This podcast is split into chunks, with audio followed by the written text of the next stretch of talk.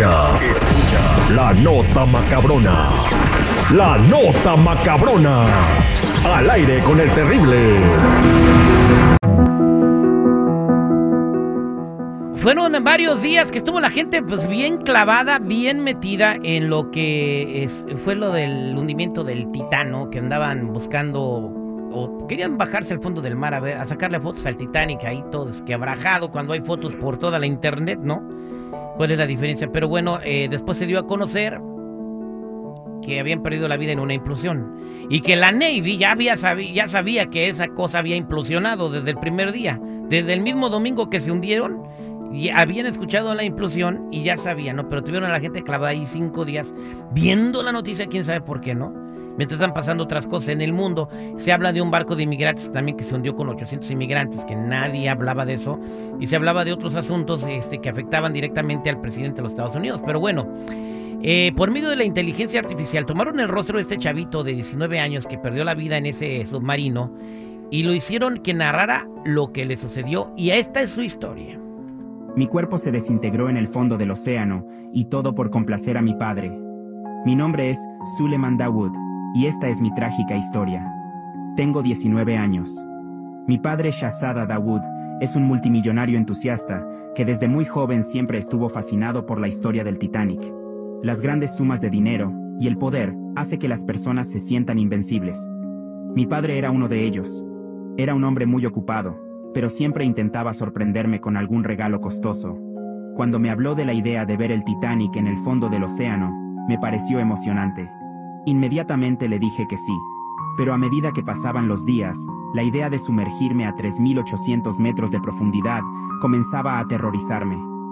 Días antes de sumergirnos, le comenté a mi familia que no estaba preparado. Sentía mucho miedo. Realmente no quería ir. Presentía que algo podía salir mal, pero accedía a acompañar a mi padre porque ese mismo día era el Día del Padre, y no quería decepcionarlo.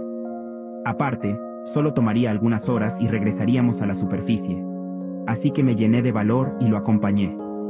Ese domingo 18 de junio de 2023 a las 9 de la mañana comenzaría el descenso hacia nuestra muerte.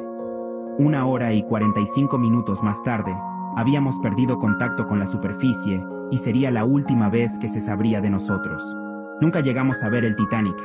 A mitad del descenso, una falla en el submarino causó una implosión, ocasionándonos la muerte en fracciones de segundos. Puede que hayamos escuchado un rugido, pero lo siguiente que pasó fue tan rápido que nuestro cerebro no logró registrarlo. En los primeros milisegundos, nuestros tímpanos se reventaron por la gran presión generada. La condición tan extrema nos dejaría inconscientes antes de poder sentir dolor. Todo el oxígeno dentro del submarino sería expulsado a una velocidad impresionante, incluyendo el oxígeno de nuestros pulmones y de nuestro cuerpo. El resto de fluidos de nuestro cuerpo también serían expulsados a gran velocidad, comprimiendo nuestros cuerpos y convirtiéndonos en solo una silueta de lo que fuimos. Todo esto ocurrió en menos de un segundo.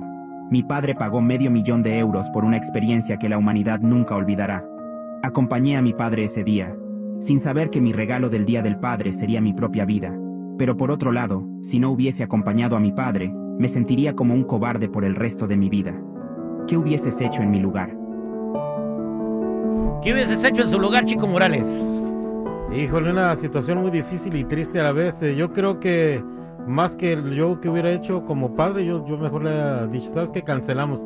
Aunque perdiera ese dinero porque él intuía que estaba mal algo. Cuando tú tienes un mal presentimiento, te va a pasar algo. Sí, mejor no. Siempre, o de repente dices, ching, y si hago esto, ¿y qué tal si me carga el payaso?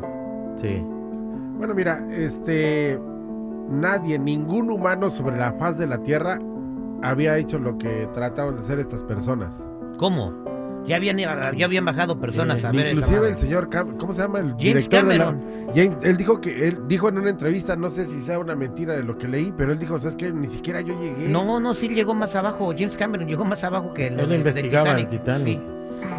Este, Lo comentaba, ¿verdad? estamos hablando Bueno, aquí de las corazonadas, seguridad. De las intuiciones, yo nunca me he ido a las intuiciones. No. La digo, no, no, no, no es de que. Porque cuando tú, tú te programas o te vas programando, obviamente va a pasar. Entonces este morro llamó a su muerte porque ya venía predestinado, o sea, ya venía con ese miedo. Es mi particular punto de vista. Si tú dices, ¿y si me voy por aquí? y si no, no, pero me van a salir por acá, eh, me voy para allá. Ya estás tú automáticamente generando esa incertidumbre en tu Por- entorno y llegan a pasar las cosas. Supuestamente dices que mandas ondas al universo, que el universo Pues, responde. y se ¿no? alinea. Y se Pues yo no sé si responde o no responde, pero de repente mi hija yo me voy a subir al freeway, mi zapato va a subir al freeway, sí. No, vámonos por la calle. Es que te yo por ejemplo no me voy. pues, por eso Sí, incluye que vamos a chocar. Es- Me voy por la calle.